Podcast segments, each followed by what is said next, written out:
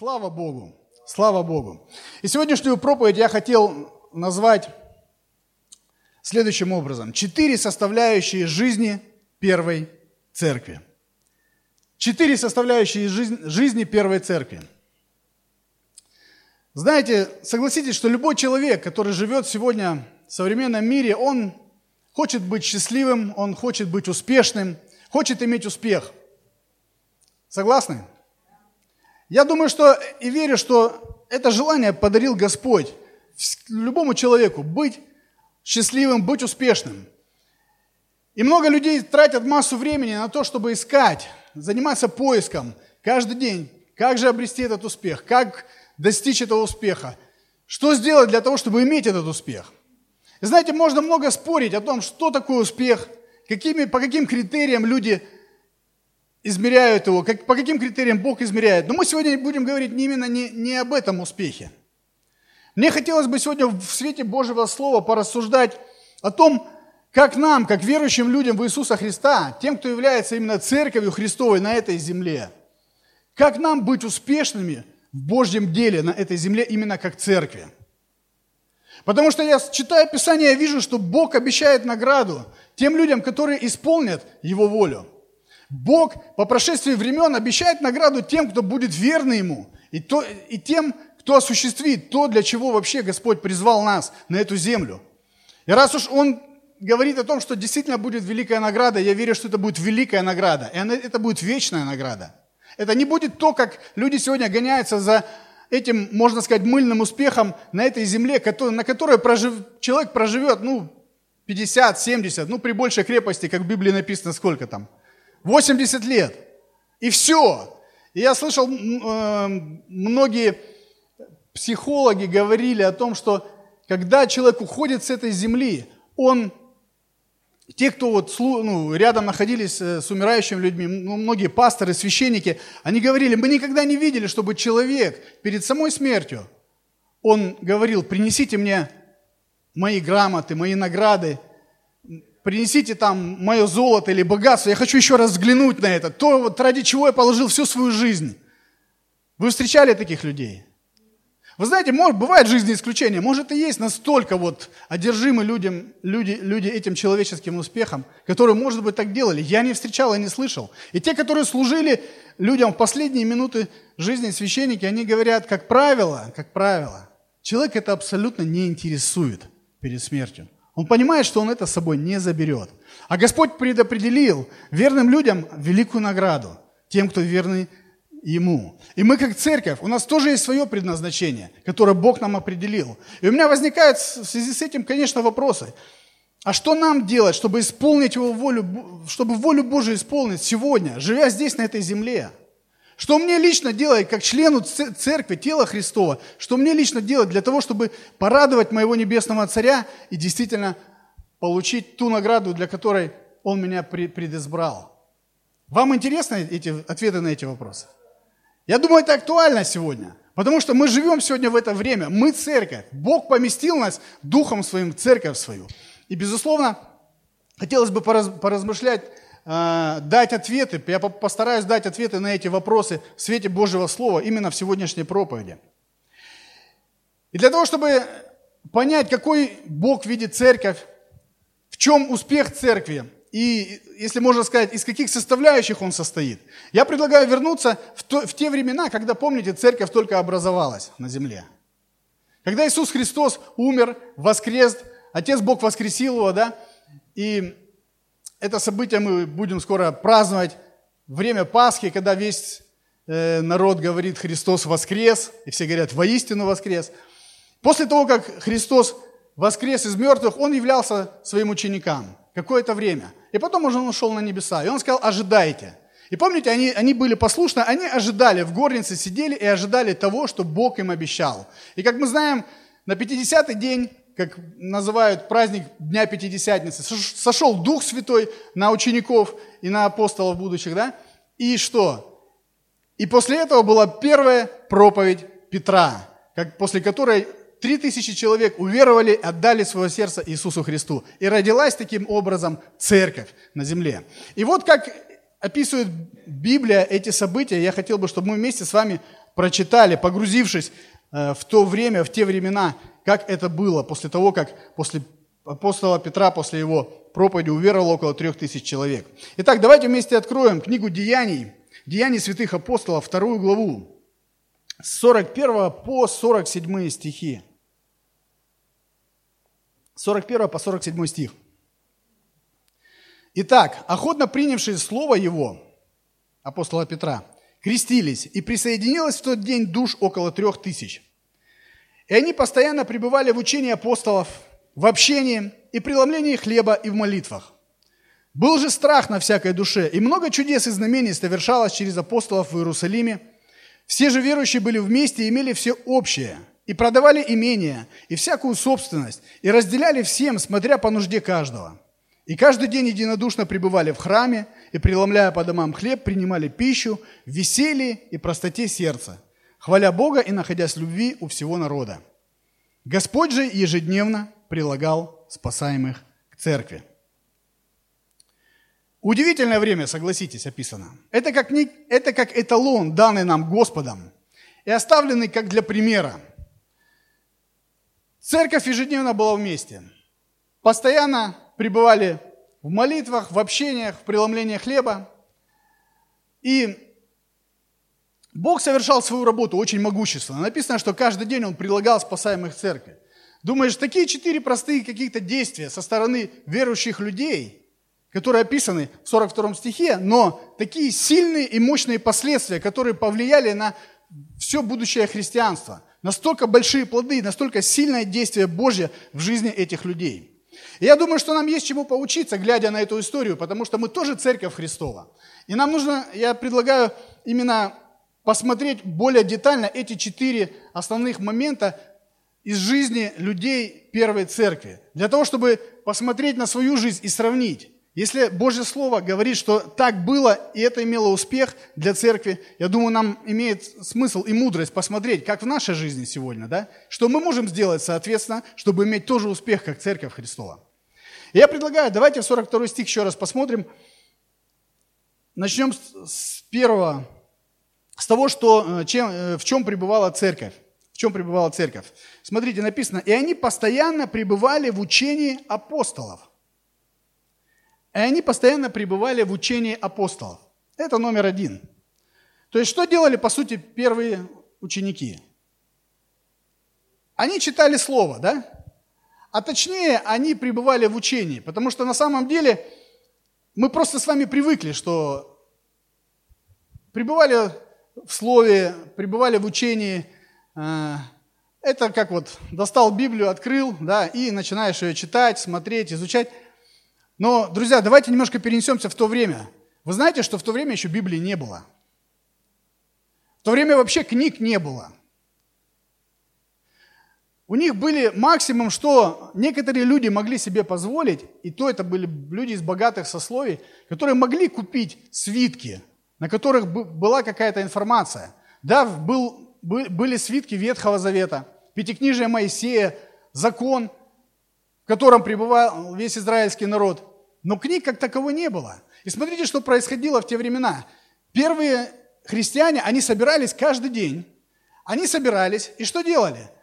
Они пересказывали, пересказывали друг другу то, что буквально недавно они видели в своей жизни или в жизни соседей, может быть. Они были свидетелями тому, что происходило в жизни Иисуса Христа в Его служении, когда Он ходил по земле.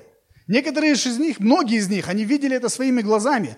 И так как у них не было Божьего Слова, они приходили каждый день, собирались, и они рассказывали, рассказывали, рассказывали, рассказывали друг другу, делились тем, что они видели. Кто-то рассказал притчу, может быть, там, о талантах, которую Христос рассказывал. Кто-то рассказал случай про бедную вдову, как в храме Господь ее выделил из толпы, что она принесла больше всех приношений. Да? И вот все, кто там был, участники всего этого процесса, они делились друг с другом этими историями. А апостолы уже, они сами непосредственно были участниками всех этих событий, и слыша свидетельства других людей, они уже составляли определенные учения на ту или иную тему. И вот церковь пребывала в этих учениях. Именно пребывала в том, что уже апостолы исходя из того, что они слышали от Христа, исходя из того, что они слышали от других людей, свидетельств своих, они уже именно составляли учение, по которым и жила церковь. И каждый день написано, они пребывали, пребывали в учении апостолов.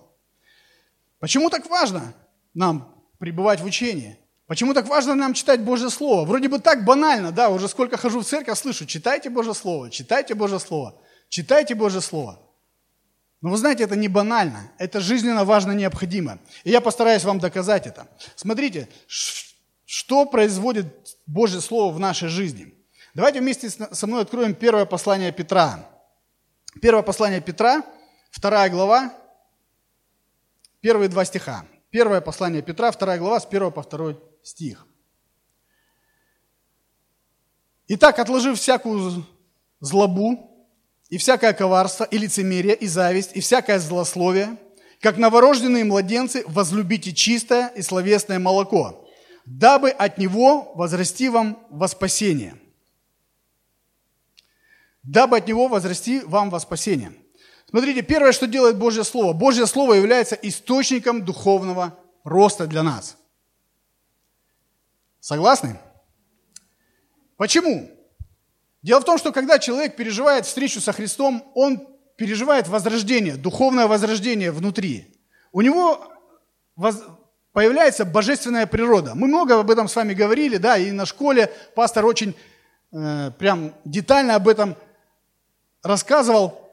Ну так, в качестве повторения, чтобы понимать суть процесса. То есть, пока человек не знает Иисуса Христа, пока Христос не вошел в его сердце и не возродил его для новой жизни – внутри человека, как мы говорим, дух, он что? Мертв. Там нет Божьей жизни абсолютно. Там сплошная, стопроцентная греховная природа, которая очень часто, не то что очень часто, она всегда нам мешает жить по Божьей воле, которая постоянно противится Богу. Вот почему невозрожденный человек, для него невозможно исполнить Божьи заповеди. Это невозможно, это выше его сил. Потому что он сто процентов греховен. В тот момент, когда Христос входит в наше сердце – Божья жизнь зарождается внутри.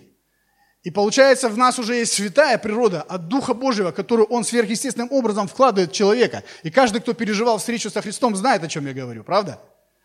Вас, вы становитесь, за одну секунду вы становитесь совсем другим человеком. И в человеке существуют две природы. Так вот, эта природа Царства Божьего, она как семечко, как маленькая семечко, которую положили внутрь нас. И чтобы эта семечка росла и возрастала, и преобладала над греховной природой, она должна что делать? Она должна расти. Правда?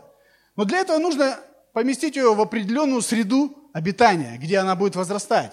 И Божье Слово нам говорит, что именно питанием является, для того, чтобы возрастать нам духовно, является именно Божье Слово, чистое, словесное молоко. Я когда готовился к этому, у меня пришла на память история из моей жизни. Я думаю, практически все, кто учились в средней школе, особенно во времена Советского Союза, переживали такой опыт. Я не знаю, как сейчас, есть это или нет. Но на уроках биологии мы э, все выращивали фасолинку. Кто выращивал? Помните? Нам дали задание взять фасолинку в баночку, в крышечку от баночки, да, создать для нее определенные условия и положить эту фасолинку на, влаж, на влажную марлечку или накрыть, я уже не помню. Кто-то, может, больше разбирается в этом. Но сама суть, что и поставить ее в теплое место, может быть, на подоконник. И каждый день мы к ней прибегали, мне было очень интересно, каждый день я мог наблюдать, что происходило. И если все условия были соблюдены, что происходило? Фасолинка прорастала, она росла. Аминь. Вот точно так же Царство Божие, когда человек принимает внутрь Христа, оно в нем как эта фасолинка. И если создать условия, которые, которым Бог нас подталкивает, побуждает, если возлюбить чистое словесное молоко, то есть Божье Слово, наполнять свою жизнь каждый день Божьим Словом, это то условие, одно из условий, которое позволяет этому Царству Божьему прорастать. Прорастать и прорастать. Но проблема в том, что многие люди этого не делают. И у них как бы эта фасолинка остается непророченная. Мы можем с вами наблюдать разных людей в церкви. Кто-то ходит, может быть, 2-3 года, и ты видишь абсолютно другого человека. Ты знал его раньше – может быть, он пил сильно, или был в наркотической зависимости, или там у него страшные отношения с женой были, с семьей, все разваливалось. И через два года ты видишь, это абсолютно другой человек.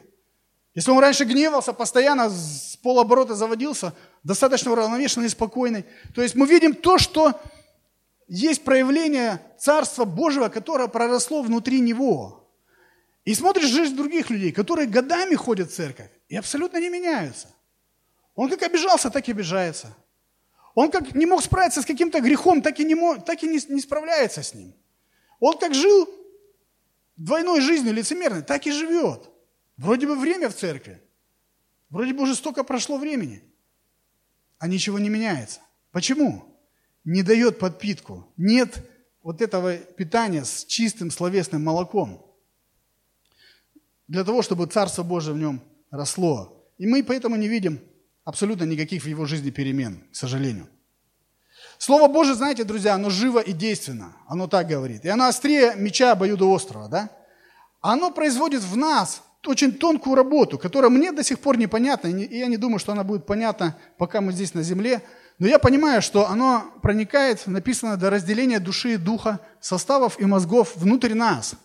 И Божий Дух что-то производит, вот это разделение, где эта граница души, духа человека? Нам неведомо. Составов, мозгов. О чем говорит Писание? Мы не можем понять до конца, как это происходит. Но мы можем говорить, что это истина, которая написана в Божьем Слове. И Божье Слово, оно действительно живо и действенно. И оно производит это разделение, оно производит перемены в сердце каждого человека. Вот почему нам необходимо наполняться Божьим Словом. Пребывать именно, именно в учении апостолов и пребывать именно том, что читать Божье Слово каждый день, для того, чтобы пища попадала для нашего духовного человека, чтобы мы возрастали, возрастали и возрастали во спасение. Я понял, что задача членов церкви – это напитаться словесным молоком, напитать свою душу, напитывать ее, постоянно напитывать и напитывать и напитывать. А задача церкви – преподать учение, чтобы упорядоченные знания были по всем вопросам в жизни каждого человека. И это уже наука более серьезная. И это то, что действительно приносит много плода.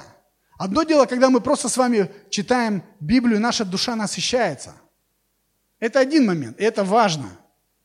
Но другой момент, когда человек должен понимать, как ему поступать, исходя из Божьего Слова, в свете Божьего Слова, в той или иной ситуации. Для этого нам уже необходимо учение. То есть учение, допустим, о святости. Как освящаться – как жить так, чтобы моя жизнь, она все больше и больше была похожа на жизнь Иисуса Христа? Учение о молитве. Что Божье Слово говорит о молитве? Учение о браке. Как строить брак, чтобы он был успешен, согласно Божьего Слова? И когда мы просто напитываемся словесным молоком, да, мы как бы это в общем видим отдельные истории разные э, о вдове, о, о нищем, о слепом, как Бог исцелил, о том человеке, как Господь его помиловал. Другие ситуации, когда наоборот Бог не помиловал упрямого человека, и наоборот какой-то суд пришел в его жизнь. И мы видим какие-то уроки для себя, да, и мы питаемся от этого слова. Но задача тех, кого Бог поставил, пасторами, учителями, что сделать? Они берут и систематизируют это знание уже в учение – то есть уже они собирая со всего Божьего Слова все эти принципы, все, и они дают уже нам учение для того, чтобы мы могли понимать, как, живя здесь на земле, я, могу, я должен поступать. Как я должен вести свой бизнес со своими конкурентами по отношению к ним. Как я должен поступать к своим работникам, если я работодатель. Или как я должен поступать по отношению к своему руководителю. Да? То есть как это должно, как, как я должен построить, соответственно, жизнь. И для этого необходимо нам именно пребывать в учении. То, о чем говорилось про первую церковь, что они были в учении апостолов. Они от этого питались, и они, соответственно, поступали. И разница в том, что когда человек просто он напитывается словесным молоком, он, он созидает свою душу. Это один момент. Но когда человек имеет определенное четкое учение, понимание э, в том или ином направлении, он уже, соответственно, гораздо больше шансов, что он будет, соответственно, жить. Потому что это уже входит гораздо глубже в его сердце, и он, у него есть четкое понимание, что Библия говорит об этом э, сфере моей жизни или об этой. Как мне поступать здесь или как вот здесь. И поэтому нам важно пребывать именно в учении. Что значит пребывать в учении? Во-первых, когда мы находимся здесь, мы всегда слушаем, да, как правило, пастор что-то проповедует или проповедник проповедует некое учение на ту или иную тему. Ну, нельзя это полноценным учением назвать, потому что, как правило, какой-то сегмент жизни людей, он гораздо э, больше, чем одна какая-то проповедь. Вы понимаете, да? Допустим, взять семью. Мы не можем за час проповеди преподать учение на тему семьи, потому что оно настолько многогранно, что бывает на это можно месяц проповедовать каждый день. Да? Как, как э, должен поступать, как, ну, кто такой муж глазами Бога, кто такая жена, да? Как воспитывать детей, какие взаимоотношения и так далее, и так далее. То есть масса, масса, масса граней разных. И вот нам, я понял, что нам нужно стараться в своей жизни. Во-первых, просто не пропускать то, что происходит здесь по воскресеньям. Это как минимум. Во-вторых, нам нужно то, что нам дают воскресенье, записывать, конспектировать, размышлять над этим и всегда задаваться вопросом, как это в своей жизни применить. И если что-то есть в вашей жизни, то, что не соответствует Божьему стандарту на данную тему, которая, допустим, сегодня проповедуется, я бы рекомендовал взять несколько проповедей других пасторов, других проповедников на эту тему, и я бы погружался в это и слушал, и наполнял себя, наполнялся, наполнялся до тех пор, пока у меня четко не, сформулир... не, не сформируется в моем понимании, допустим, учение, как мне строить свой брак, или как мне строить свои отношения с Богом, или что Бог вообще от меня ожидает, как от члена церкви. То есть много-много граней, которые нам необходимы для того, чтобы, для того, чтобы э, жить именно как верующим людям, и чтобы наша жизнь она была созидаемая. И когда человек читает Библию, это назидает его душу. Когда он пребывает в учении, он, он начинает, соответственно, поступать. И это намного важнее. Что еще Божье Слово делает в жизни человека? Слово Божье является средством обретения свободы. Божье Слово является средством обретения свободы. И об этом нам говорит Евангелие от Иоанна, 8 глава, 31 и 32 стих. Евангелие от Иоанна, 8 глава, 31-32 стих. Тогда сказал Иисус к уверовавшим в Него иудеям, «Если прибудете в Слове Моем, то вы истинно Мои ученики, и познаете истину, и истина сделает вас свободными». Это слова самого Христа. Он сказал, о том, он сказал уверовавшим в Него иудеям того времени, Он сказал, если вы познаете истину, то истина сделает вас свободными. Из опыта я понял, для меня как образ сложился, знаете, как Божье Слово, Божье откровение, то, что Бог сокрыл внутри, это как некая энергия, которая спрятана в какой-то капсуле. Вот если кто-то вот болел когда-нибудь, вы принимали различные витамины, да, или, может быть, лекарства в таких капсулках. Принимали? И вот я понимаю, что примерно происходит то же самое, когда человек просто читает слово, читает, размышляет. Вот. Это происходит такой некий момент созидания моей души. Но Божье Слово мне говорит, Иисус говорит, что если вы познаете истину, а что такое познать? Это такое некое более глубокое понимание, проникновение в тему. Он говорит, если вы познаете истину, то эта истина, она вас освободит. Это все равно, что когда капсула попадает вовнутрь нас, Ей необходимо какое-то время, чтобы кислота, которая внутри нашей, нашего желудка, она что сделала? Она рассосала эту оболочку, да? И когда оболочка исчезает, уже непосредственно то, что внутри, оно попадает внутрь и приносит свою пользу.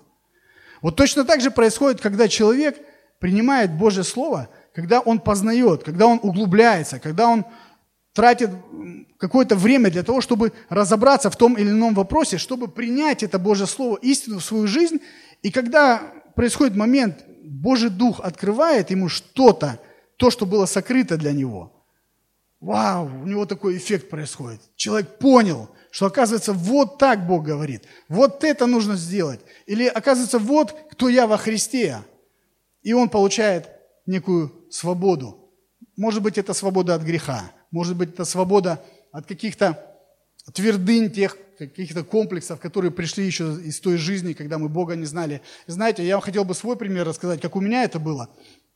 Я когда только пришел к Иисусу Христу, буквально через, может быть, где-то год, э, у меня не очень все получалось в церкви. И не только в церкви, и в жизни. И меня это определенно угнетало, как любого человека. Тем более мы мужчины, мы всегда целевики, да, да, мы настроены на цель, на достижение цели. Когда у тебя не получается, там не получается, там не получается, какой-то предательский голос все время тебе начинает капать и говорить, ты неудачник, у тебя не получится. Бог уже устал тебя прощать, ты уже 25 раз сделал одно и то же, то, что ему не угодно, и ты опять приходишь к нему со своими извинениями. У тебя ничего не получится, Бог уже на тебя не имеет никакие свои планы и так далее. И меня вот водили по кругу эти мысли, поначалу я их не воспринимал, но где-то, знаете, как камень, капля камень точит, они стали проникать глубже и глубже. Это пришло к тому, привело к тому, что у меня сначала была легкая депрессия, а потом уже стала, наверное, глубокая депрессия от того, что у меня ничего не получалось, я чувствовал какую-то отверженность, я чувствовал, что у меня ничего не получается, и Богу я абсолютно не интересен. И я задавал ему вопросы, я молился, говорил, Господи, мне так как-то тяжело на душе, я не могу никак с этим справиться, помоги мне. Мне было всего лишь там 20 с небольшим лет. Вот. И когда я читал первое послание Петра, вторую главу, можно открыть, первое послание Петра, вторая глава, девятый стих, я наткнулся на такие слова, которые я потом стал каждый день по несколько раз просто вот читать, размышлять, молиться и благодарить Бога за то, что я увидел в этом тексте. Здесь написано – это обращение ко всем верующим людям. Но вы род избранный, царственное священство, народ святой, люди, взятые в удел, дабы возвещать совершенство призвавшего вас из тьмы чудный свой свет. Я стал размышлять, меня как-то привлекло внимание этот стих, и я говорю, кому это обращено? Это обращено к тем, кого Бог призвал в свое царство. Это я? Да.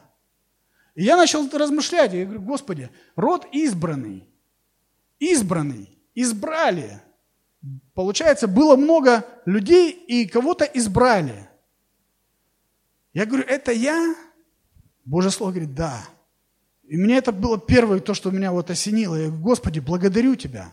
Не по моим делам, не по, не, по, не по моим заслугам. Ты просто меня избрал. Ты прикоснулся своим Духом Святым к моей жизни, и, и мое сердце, оно открылось для Евангелия. И ты призвал и позвал меня в Царство своего Сына Иисуса Христа. И вы знаете, я стал каждый день читать и благодарить Бога. У меня утро начиналось с того, что я понимал, если я не побуду с Божьим Словом или, э, или в молитве, мне вот эти депрессионные мысли, они меня просто убивали. Каждый день. Я вставал, открывал 1 Петра 2 главу 9 стих, и я начинал свое утро с того, что говорю, Господи, благодарю Тебя, что я род избранный. Это не мои амбиции, это так написано. Я говорю, я благодарю, что Ты, Бог великий, Ты меня избрал. Ты меня избрал. Ты сказал, что я царственное священство. Священник царя на этой земле. Ты царь, я священник, я твой представитель здесь. Господи, благодарю тебя. И дальше. Народ святой. Святой значит отделенный. То есть я вхожу в народ святой, в народ отделенный, который ты сам выделил. Человек, или люди здесь написано, взятый в удел. Думаю, боже мой, ты меня взял в удел. Какие неудачи, какие там, что мне мысли приходят какие-то. Сам Бог меня взял в удел. Вы знаете, я стал каждый день, каждое утро просто вот вставать и говорить, благодарю тебя за твою милость, благодарю тебя за твое призвание, благодарю тебя, что ты мне открылся как царь, и ты поставил меня священником здесь, на этой земле. Благодарю тебя, что ты помиловал меня, и ты имеешь на меня свои планы, чтобы я возвещал твое совершенство. Так сказано. Ты призвал меня из тьмы в чудный свой свет. Все. И это происходило изо дня в день, изо дня в день. И вы знаете, какой-то, как, один в какой-то момент я почувствовал такую свободу внутри. Я просто проглотил это слово, и оно стало неотъемлемой моей частью. Я почувствовал, как все ушло. Поменялись обстоятельства вокруг меня? Нет. Поменял, Божье Слово поменяло меня внутри. И познал истину, и эта истина, она меня освободила. Я понял, что я не раб каких-то неудач, хотя мы ошибаемся и попадаем иной раз в проблемы. Я понял, что Бог меня призвал, Он имеет свои планы. Абсолютно мне все равно, кто на меня теперь будет что говорить. Мои, с тех пор для меня мнение людей стало все меньше, меньше что-то значить, в том смысле, что я не стал на него опираться. Если все вокруг говорили, у тебя плохо получилось, или ты неудачник, что бы кто ни говорил, я знал, что да, может быть, сегодня я и что-то сделал не так, может быть, сегодня я где-то оступился и лицом в грязь упал. Но Бог говорит, что Он избрал меня для того, чтобы я возвещал Его славу, для того, чтобы я был Его священником, для того, чтобы я был в Его народе, в отделенном народе Богом самим. Он меня избрал из всех, и Он меня поставил на это место. Господи, благодарю Тебя. И вы знаете, вот таки, такой опыт я пережил в своей жизни. Это одна из, только одно из свидетельств, которое есть в моей жизни, но можно говорить об этом много. Так работает Божье Слово, когда мы познаем, когда мы ну, начинаем вникать в текст, как вот каждый день я просто вникал и читал, и читал, пока до меня не дошло то, что Бог вложил свой смысл, какой Он сюда вложил. И вот эта благодать Его, которая, как в этой капсуле, она произвела свои перемены, и это внутри меня поменяло. И я обрел свободу. И благодарю Его за это. Слава Богу. Что еще делает Божье Слово? Божье Слово, оно освещает нас, друзья. Освящение, мы говорили, это отделение, да? Отделение. Бог осветил свой народ, то есть Он выделил свой народ. Из всего множества Он выделил. Божье Слово производит этот процесс освящения в нашей жизни. Отделение от духа этого мира, от философии этого мира. Потому что, как хотим этого или нет, каждый день просто мегатонны информации, они постоянно нас программируют на что-то. В этом дьявол очень сильно использует и средства массовой информации, и друзей, даже и соседей, и все, что мы видим, реклама, все заточено на определен, под определенные вещи. Но мы понимаем, читая Божье Слово, что то, что говорит Бог, и то, что говорит мир с его философией, с подходом к жизни, это крайне противоположная и большая разница. Поэтому, когда мы читаем Божье Слово, Бог производит в нас определенные перемены. И смотрите, хотел для примера привести вам молитву Иисуса Христа из Евангелия Иоанна, 17 глава. 17 глава, 17 стих, откройте, пожалуйста.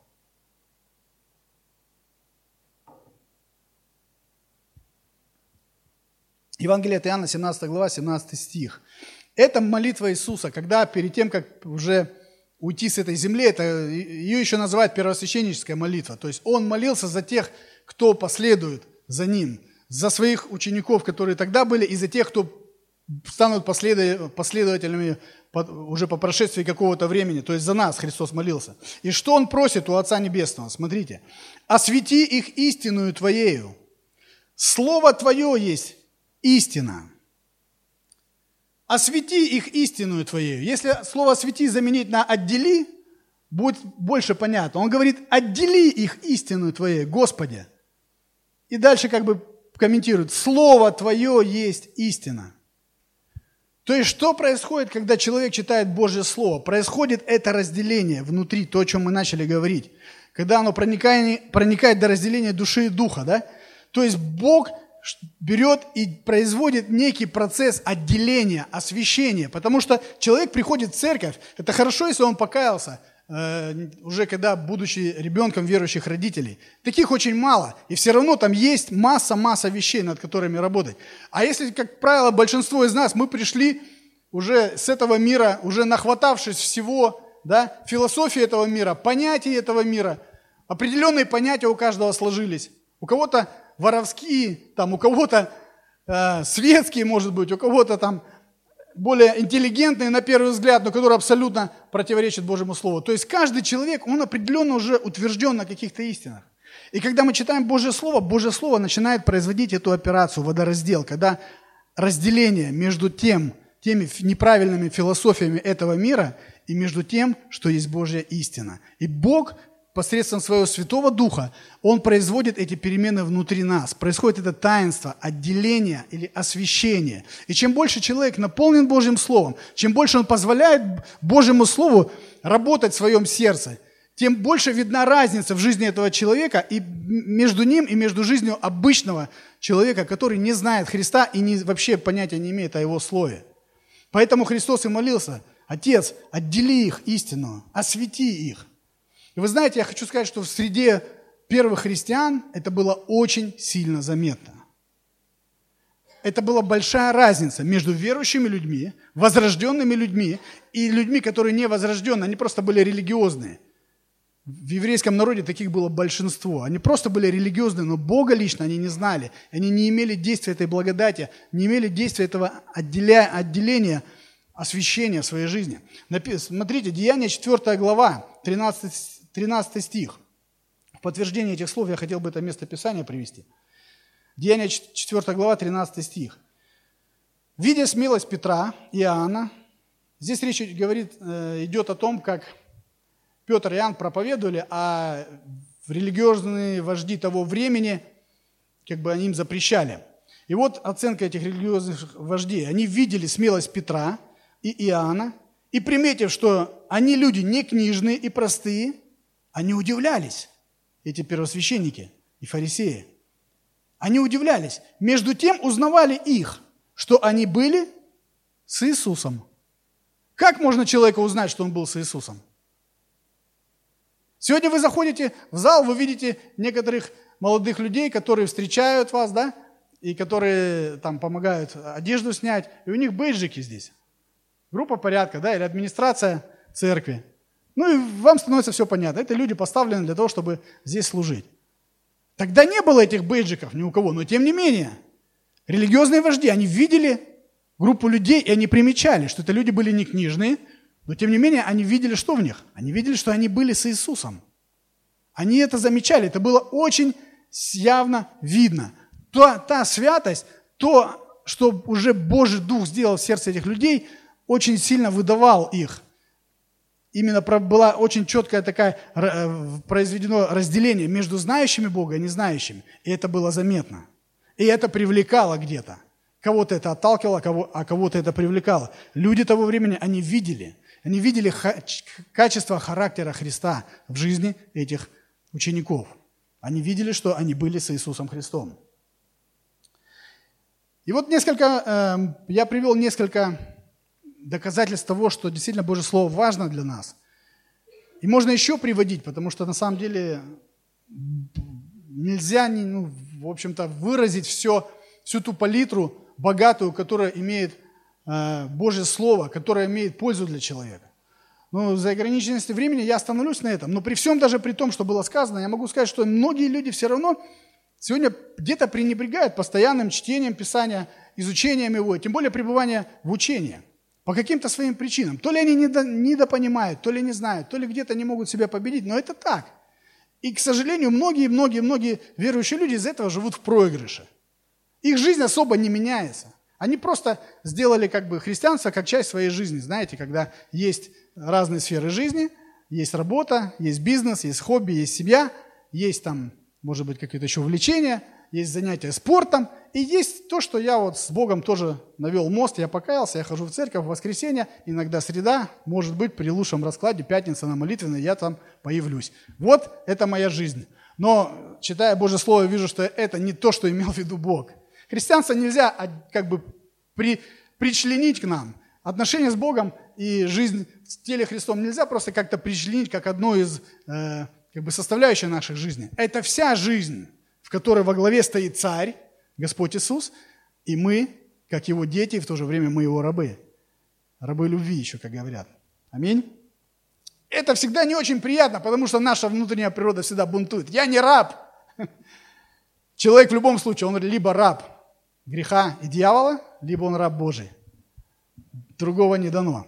Лучше быть рабом Божьим, потому что это любящий Отец, который делает все, чтобы нам содействует ко благу, даже допуская какие-то трудности в нашей жизни. Аминь. И знаете, истинные ученики Христа, они пребывают в Слове. Сам Иисус сказал, э, что мы читали с вами Евангелие от Иоанна, 8 глава, 31 стих.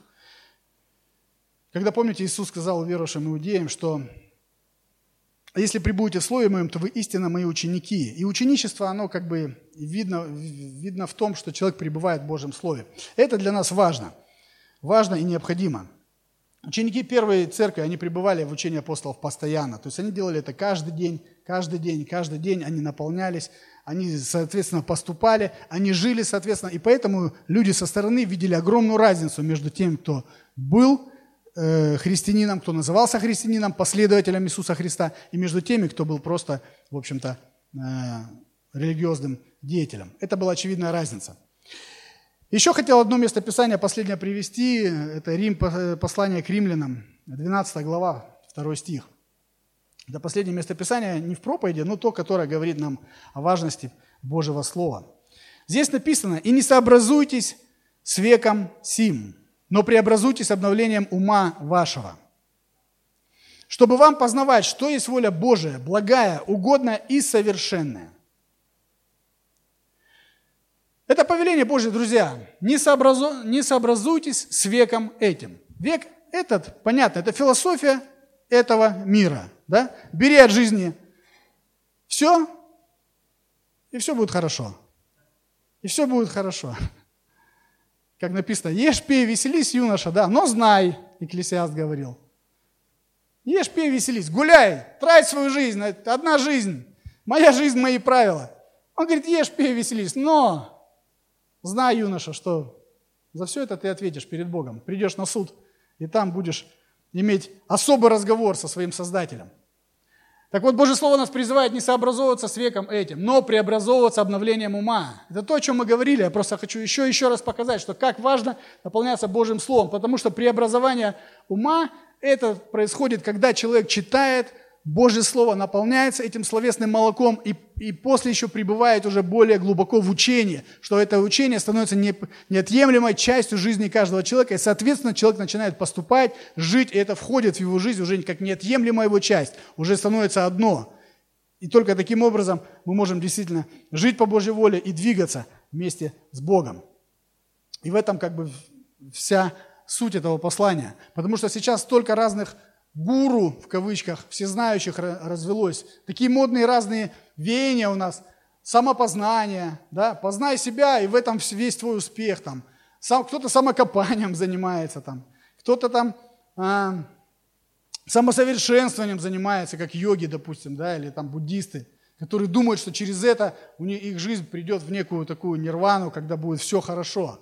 Но читая Божье Слово, ты понимаешь, что это все ошибка – это все неправда, это все заблуждение, ложь. Это люди тратят массу денег, массу времени на то, чтобы это, этому научиться. Но всего лишь все, что нужно человеку, это прийти и познать Иисуса Христа как Господа и начать наполняться Его Божьим Словом. И мало-помалу Бог начнет производить работу в сердце человека, в разуме человека, и человек начнет понимать, что есть истина и как, соответственно, жить. Аминь. И как раз мы здесь находимся для того, чтобы познавать эту истину – ведь люди церкви, согласитесь, это не люди, которые имеют э, большая толпа людей, которые имеют все свое мнение, как, как э, мне строить свою семью, или там, как мне, допустим, строить свой бизнес, или работу, или отношения с кем-то. Нет, мы здесь все приходим каждое воскресенье на поклонение Богу, и, и плюс еще мы питаем свою душу Божьим Словом, Божьим учением, да, для того, чтобы исправлять то, что не так. Что, я, я смотрю что говорит проповедник, я смотрю места Писания, я понимаю, сравниваю себя, свою жизнь, что в моей жизни, так ли я поступаю, не так. Как правило, в большей части не так, потому что очень много есть чего исправлять. И ты приходишь к Богу, начинаешь молиться, Господи, помоги мне жить соответственно Твоему Слову. Не убеждений моих родителей даже, не убеждений моей папы, мамы, моих родственников, как часто говорят, так, а мои Деды так верили, да? Деды. Мои деды так верили. Меня отец так учил. Мы уважаем родителей, но если их мнение противоречит Божьему Слову, мы не будем его прислушиваться. Потому что Божье Слово – это только единственная истина, которая есть, данная человеком, Богом. Поэтому важно сегодня пребывать в этой истине. Вы можете сами себе вопрос задать, как у вас сегодня с этим – я не хочу спрашивать, но я просто именно, чтобы вы говорили, отвечали. Я думаю, каждый сам перед Богом знает, в каком положении он находится. Читает ли он, наполняется ли он Божьим молоком. Да? Кстати, еще один важный момент, что человек не может пребывать в учении, если он прежде не наполнил, не наполнил свое, свое сердце именно просто чистым словесным молоком. То есть хотя бы несколько раз прочитать Новый Завет, хотя бы один или два раза прочитать Ветхий Завет для того, чтобы просто иметь представление. Э, вот это тот минимум, который нужен нам. И уже потом на основании, на основании этого мы можем строить, уже более глубоко идти и иметь понимание о более э, важных и радикальных вещах нашей жизни, уже пребывать в учении, как Божье Слово нас учит. Итак, они пребывали в учении апостолов. Это был первый урок для нас именно из жизни первой церкви. Второе, чем они занимались? Ученики пребывали в общении. Первая церковь имела общение. И вы знаете, когда я первый раз прочитал это, я как-то сильно особо даже не заострил внимание. Я думаю, что многие из вас тоже, пока я не, не начал э, копать значение этого слова. И когда я увидел, ведь Новый Завет писался на греческом языке, да? Вот. И когда я посмотрел перевод слова «общение», для меня открылась совершенно иная картина. Я думал просто общение ради общения. Мы встретились, поговорили, поулыбались друг другу, да, и пошли по домам. Вот мы пообщались, здорово. По мне так вообще нет проблем, потому что ну, Бог дал мне дар общительности. Для меня пообщаться это вот несколько часов напролет, я только удовольствие получу. Для кого-то это сложнее, кто, ну, кому не свойственно. Но тем не менее общаться могут все. И думаю, что здесь такого интересного, почему Божье Слово говорит, что они пребывали в общении? Ну, наверное, просто они общались. Но смотрите, что говорит греческое слово, которое означает именно это слово – общение. Оно на греческом языке звучит следующим образом. Кайнания. Кайнания. Это слово, которое переведено на русский язык ну, пребывали в общении. И что в него входит? Это греческое слово, которое употребляется в данном случае. Оно включает в себя понятие о взаимоотношениях, соучастии в жизни друг друга, общении, общительности, подаянии и пожертвовании. Это говорит словарь. Греческий словарь применяет это слово также и к брачной связи или браку. Когда описывает брачные отношения, там тоже участвует это слово – кайнания. То есть, получается, русский язык говорит нам в общении, у нас ассоциация просто поговорить, но мы видим, что здесь смысл гораздо глубже. Здесь смысл, который содержит не только просто поговорить. Здесь есть и служение тому, с кем ты общаешься – это проникновение жизни друг в друга. Люди становятся соучастниками друг друга, они участвуют в жизни друг друга, разделяя и радости, и горести друг друга, как в браке. Они духовно соединены друг с другом посредством связи со Христом, и также они имеют открытость и служение друг другу на практике. Вот что означает это греческое слово, которое просто переведено «они были в общении». Вы понимаете, какая кардинальная разница? Просто поговорить, заходишь в церковь, брат, как дела? Слава Богу, а у тебя тоже слава Богу. У одного кошки шкребутся внутри, проблем хватает. У второго, ну, всех все, слава Богу, разошлись, все, пообщались. Это не общение в библейском понимании. В библейском понимании общение – это проникновение в жизнь друг друга. Это служение друг другу. Это разделение нужд. Это разделение и горестей, и радостей. Это взаимная, это взаимо, взаимная помощь. Вот что имеется в виду, когда говорится про первую церковь. Они пребывали в общении. У них были в те времена очень непростое время тогда было. Это было и гонение. Это было масса разных проблем. Вы знаете из истории, они мученически умирали многие. Жены лишались мужей, мужья жен. Но благодаря тому, что они имели это общение, это кайнания, то есть это жертвенное отношение друг к другу, это соучастие, это поддержку взаимную, это молитвы друг за друга, это разделение своей жизни, это пожертвование даже. Мы знаем из текстов, которые мы читали в Деяниях, что даже они продавали дома. Помните, некоторые богатые были, они продавали дома, и апостолы ну, уделяли каким-то людям, которые особо были в нужде, ну, давали для, для того, чтобы поддержать их, особенно вдов, потому что в то время вдова была вообще не защищена, там не было никаких пособий, ничего, и она работать, по сути, не могла. То есть самый незащищенный слой населения. Вот что такое библейское общение. Вот почему я против интернет-церкви. Такое понятие в последнее время слышу. У нас недавно на этой неделе прям завязалась бурная дискуссия в, э, значит, в группе в WhatsApp в нашей домашней церкви. Вот. И кто-то поднял этот вопрос, что вот интернет-церковь, сейчас все технологии к тому идут, за этим будущее, нужно развиваться в этом, все, вот как здорово, когда человек сидит дома, все там. Я прям выступил против, говорю, послушайте, я не согласен. Это не церковь в понятии Божьего Слова. Это не та церковь. Потом я слушал одного проповедника в Америке, он вообще рассказывал какие-то для меня непонятные вещи. Он говорит, сейчас даже работают, он слышал о том, что работают над приложением, которое имеется, э, которое будет как интернет-церковь, именно приложение. То есть ты открываешь это приложение, у тебя открывается там некий интерфейс такой, да, то есть какая-то картинка, где ты, где ты можешь выбрать по своему изволению вашего величества, можешь выбрать проповедника, какого, любого с мировым именем. Мало того, ты можешь выбрать даже во что он будет одет. потому что вашему величеству не все нравится. Он в, один говорит в галстуке должен быть, второй говорит нет, а этот в джинсах тоже не пойдет. Вы представляете, извините, бред какой. И вы можете выбрать там э, группу прославления, которая вас будет обслуживать, пока вы будете с руками ходить поднятыми. И так далее, и так далее, и так далее. То есть, если брать понятие библейского э, сути общения в церкви, этого невозможно. Это не просто поговорить по скайпу. Мы когда разговаривали, переписывались, я пишу, говорю, а ну-ка, говорю, помой ноги по скайпу, к тому, к чему Христос призывал. Мы не моем сегодня ноги друг другу, но это образно. То есть помыть ноги – это послужить.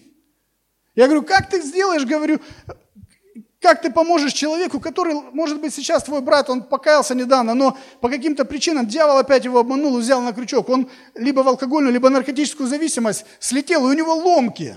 Что ты будешь по скайпу ему кричать, давай, брат, держись, я с тобой? Да ему надо быть, тебе надо быть рядом с ним, может быть, пару ночей с ним провести, может быть, не знаю, привязать его к этой батарее и молиться за него там, обнять его как друга, как того, кто дорог для тебя, потому что он Христов тоже. Вот она, слово значение общения. Они пребывали в общении, они разделяли жизнь друг с другом. Как можно разделить, простите, это просто сидя за экраном монитора? Да там все будут идеальные. Мы что, нас не знаем друг друга, что ли? Это как, знаете, я видел, один раз, я сам на телевидении когда-то работал, я видел, э, смешная была ситуация, когда один человек, диктор просто не успевал на прямой эфир, ну реально человек не успевал, потому что э, прибежал с этого со съемок сюжета, и он не успевал переодеться. Извините, он заскочил за стол, вот, вот у него была рубашка и галстук, но внизу у него было просто нижнее белье, он не успел, не успел поменять.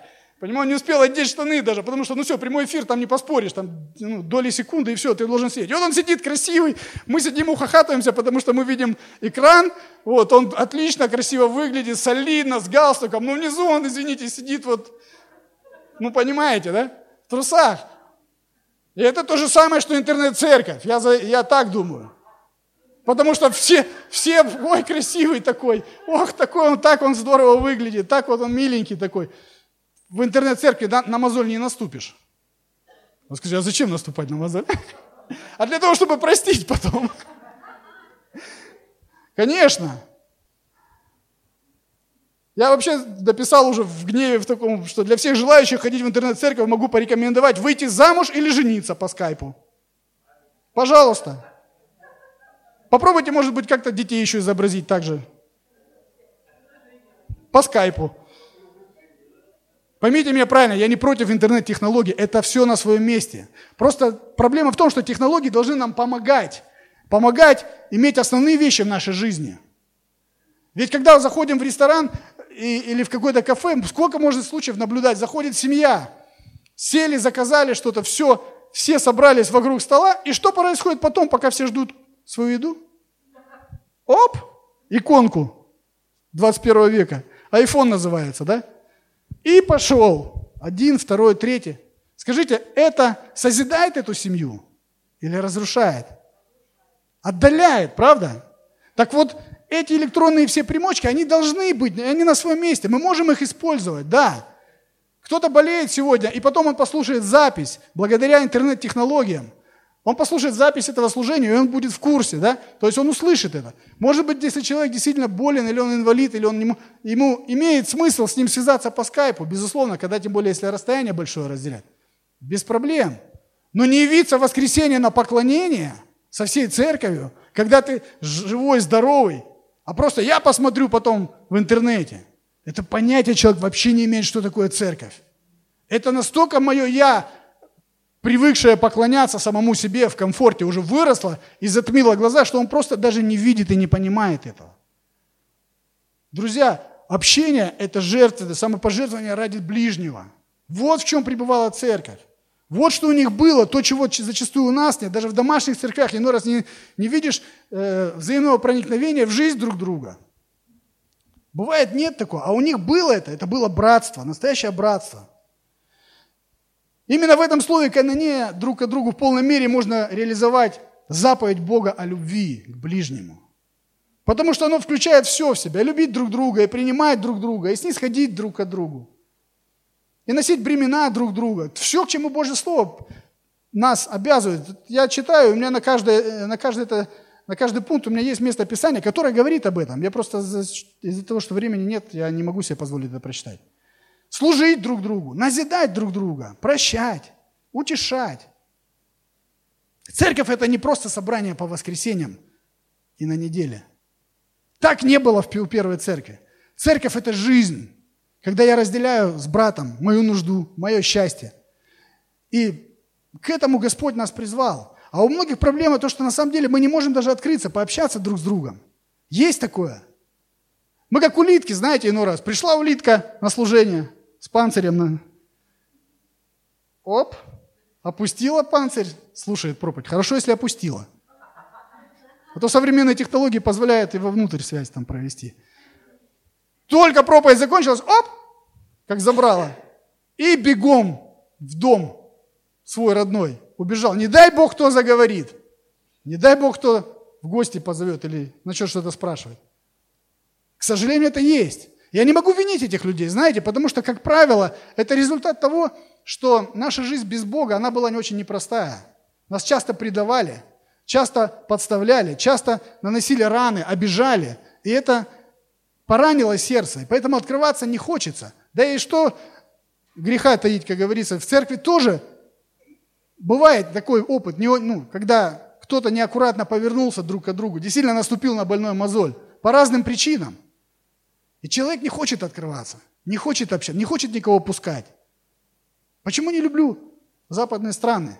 В том смысле, что они всегда улыбаются. Но за этой улыбкой всегда я понимаю, что ему все равно, как у меня дела, хоть он и спрашивает, how are you, как у тебя дела? А я знаю, ему все равно. Но в церкви так не должно быть. Если я заметил кого-то, кому трудно, давайте замечать вообще друг друга, друг друга нужды, друг друга. Просто как минимум надо помолиться за то, чтобы Бог помог этому человеку. Я не предлагаю всем подряд распахивать свое сердце, потому что в принципе это невозможно. Но давайте начнем хотя бы с того, чтобы замечать кого-то рядом. Кто у нас сегодня сидит, может быть, здесь рядом? Эм, кто с вами, вы видите, этого человека нет. Он сидел, может быть, несколько месяцев или лет даже с вами рядом в церкви, а сегодня его нет. Одно, второе, третье служение. Я предлагаю простые практические вещи. Давайте позвоним ему. Не все вместе, но каждый, кого увидите, позвоните, поинтересуйтесь, как у него дела. Мы же все Христовы. Нас объединяет Дух Божий. Мы во Христе. И когда придем на небо с Божьей помощью, мы там их увидим, всех этих людей. И дай Бог, чтобы они все там были. Аминь. Увидел брата в нужде, помолись за него. А лучше потрать время, я думаю, как вот практически думаю, да лучше потрать время на то, что если знаешь, что у него, допустим, проблема с работой, да, помолись, вместе подойди, согласись перед Богом, помолись. Постарайся найти ему работу. Потрать время для того, чтобы, может быть, своим знакомым позвонить, кого знаете – или э, каким-то своему руководителю подойти, может быть, ему нужен какой-то сотрудник. То есть поучаствуй в жизни брата, не просто там, будь благословен, все класс, я ушел. Нет, на неделе позвони ему еще раз, ну что нашел? Нет, давай, может, вместе съездим. Может, кого-то из сестер там обижает кто-то где-то. Да, допустим, сосед, может, какой-то пьяный дебошир. Почему бы не подъехать, не поговорить с братской любовью и, ну, как, с рассмотрением, все как положено. Так должно быть. Мы должны участвовать в жизни друг друга. Снять квартиру, может, кому-то нужно. Кому-то сдать. Давайте участвовать, узнавать, быть внимательными. Поверьте, чем больше будете внимания обращать на, на соседа, тем меньше будете смотреть на то, как у вас все плохо. Это железобетонный принцип. Железобетонный. Чем больше обращаешь на то, что как у тебя плохо, на самого себя, тем меньше шанс у тебя выбраться из этого. Иисус Христос говорил, блажение давать. Кстати, про, про блажение давать. Финансы – хорошая вещь. Есть, Бог благословил чем-то. Поделись, если видишь у кого-то нужда. Допустим, может, э, мама воспитывает там одного-двух детей, одна, зная, что у нее сейчас нет работы или какие-то трудности. Ничего страшного. Можно просто бутерброд без икорки съесть и корку пожертвовать. Ну, я образно, вы понимаете, да? То есть чуть-чуть отделить, если каждый, каждый хотя бы 10% от себя отделит и даст кому-то, поверьте, мы с голода не умрем, но мы проявим братскую любовь. В этом и сила церкви. Поэтому церковь, как бы ее ни гнали, как бы ее ни уничтожали, она, она все равно выплывала всегда, она была в победе. И Бог очень могущественно действовал через первую церковь. И люди со стороны, они были потрясены. Это какие-то необычные люди. Они мало того видели измененный их образ жизни, потому что Божий Дух и сила познания Божьего Слова, она преобразовывала этих людей в образ Иисуса Христа, так еще и отношения у них были удивительные. Я масса примеров слышал, когда в современном мире даже один пастор говорит, мы поехали куда-то то ли в Индии, то ли где они были, в общем, были на миссионерских полях, там, где христианство запрещено, больше 20 часов на ногах, по каким-то, в общем, заблудились, в общем, 20 часов на ногах, в каких-то ботинках, в общем, где-то как-то, какую-то деревню нашли. И на их диалекте, на местном один умел разговаривать, он говорит одну лишь фразу, они не ели там несколько дней до этого еще, там, ну, в общем, приключения такие. Он просто спросил, говорит, где здесь братья? Фраза такая. На их языке все понимали – все понимали, что братья – это христиане, те, кто верует в Иисуса Христа. И этот э, житель деревни, он говорит, есть там одна бабушка. И когда этот пастор говорит, мы уже изнеможденные просто подошли к этой лачуге, постучались, открыла э, бабушка, она говорит, э, послушайте, я, говорит, пастор церкви. Вот, мы заблудились, мы там несколько дней не ели, мы, ну, у нас, в общем-то, трудности. Та повисла на шею, обняла, расцеловала, завела их в дом. Бедная женщина, как та бедная вдова.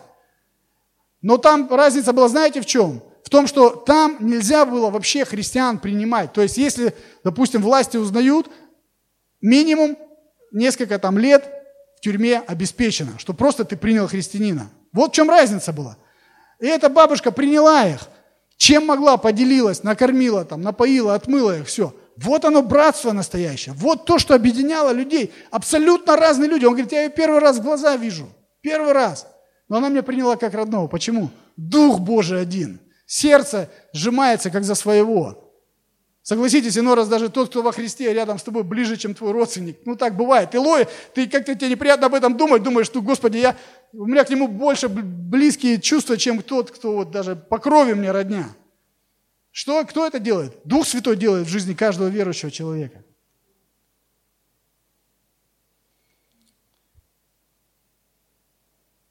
И так было у первой церкви. Так было у первой церкви. Я верю, что нам нужно тоже подумать над этим, поразмыслить и что-то поменять в нашей жизни. Третье, что было у учеников. Они пребывали в преломлении хлеба. Они пребывали в преломлении хлеба. Первая церковь постоянно утверждалась в Евангелии Иисуса Христа. Они регулярно вспоминали события тех дней. Представьте, вот у них не было ни телевидения, ни Библии, ни интернета, Молодежь, вы себе представляете, что такое интернета нет? Не было интернета, компьютеров, гаджетов, ничего не было.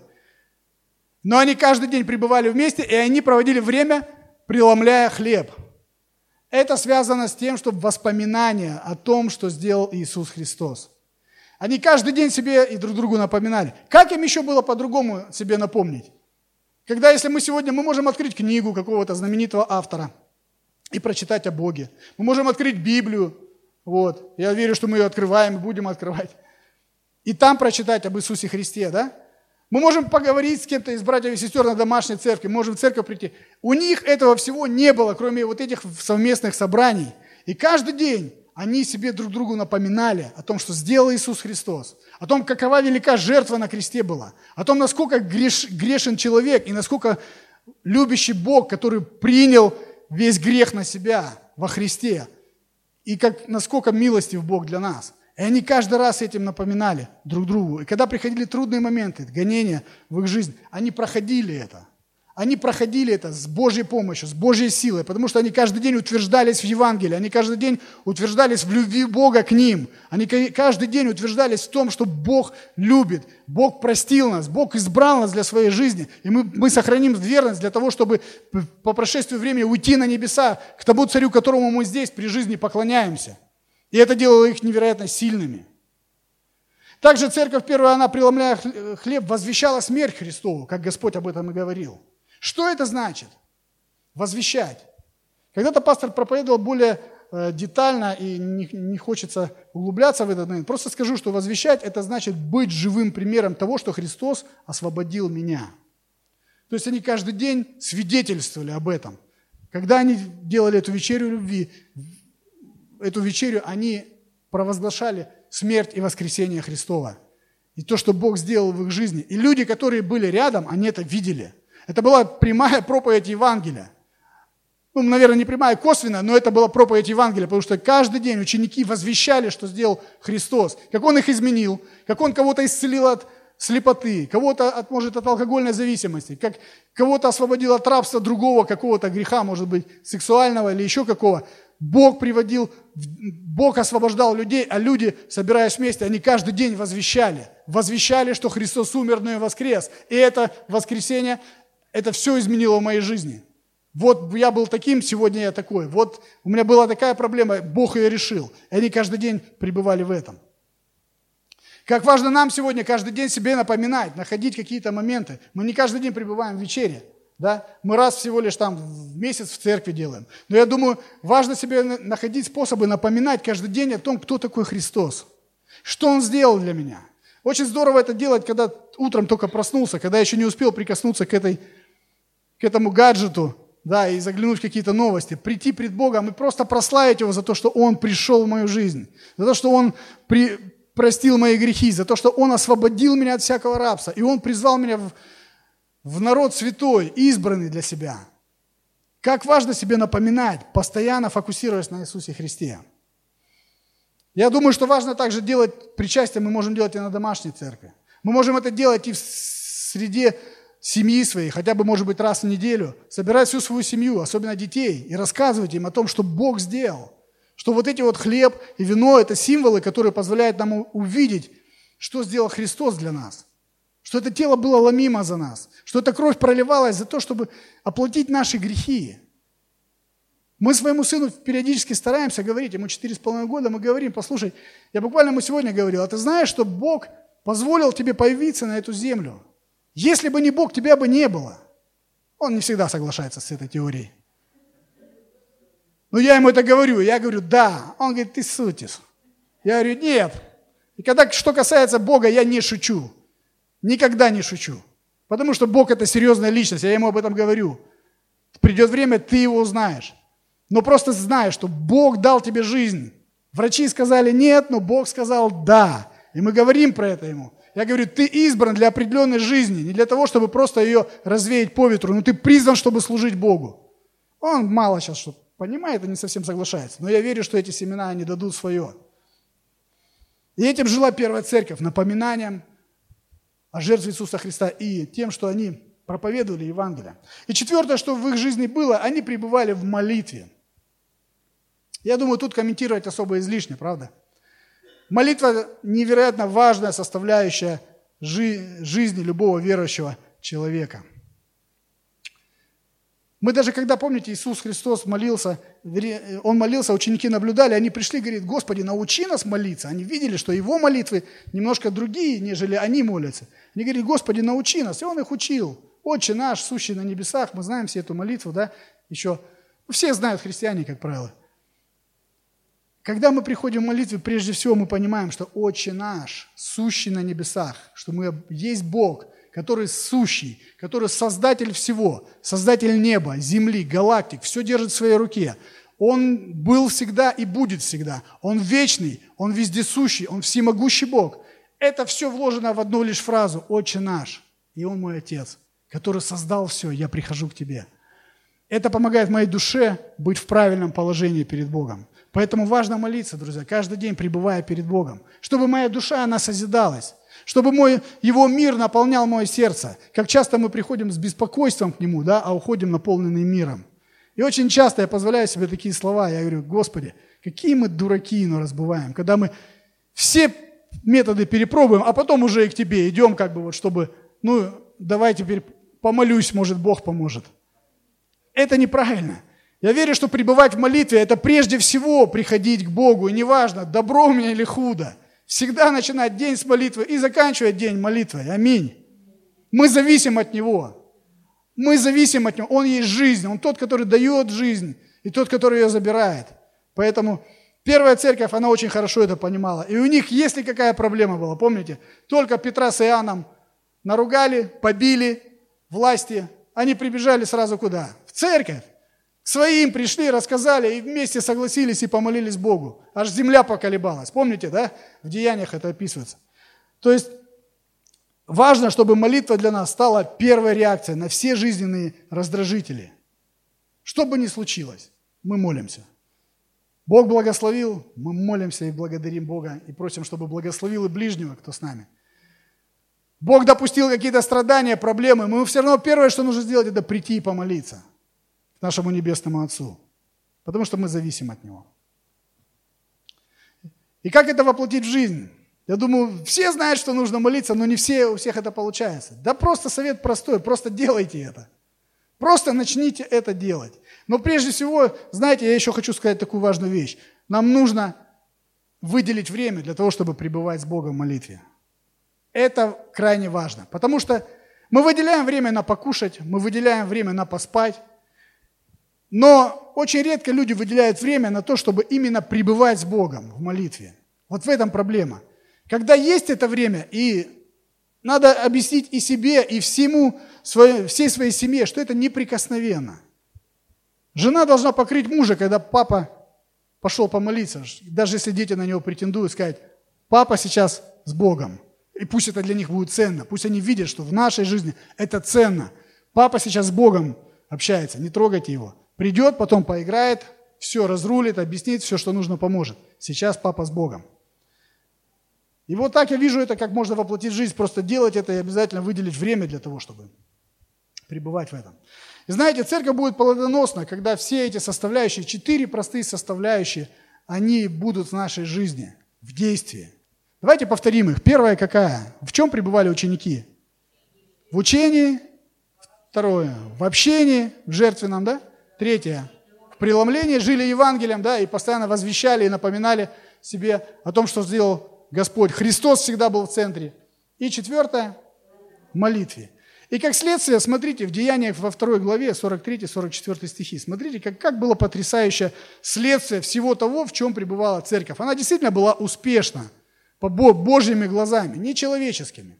С человеческой стороны их гнали, их там сжигали, их распиливали, их обливали маслом и поджигали, что только не делали, львам скармливали. Это то, что видели люди, которые не знали Бога. Но с Божьей стороны церковь росла, возрастала, и Бог очень могущественно действовал. 43, 43 и 44 стихи написано, «Был же страх на всякой душе, и много чудес и знамений совершалось через апостолов в Иерусалиме. Все же верующие были вместе и имели все общее».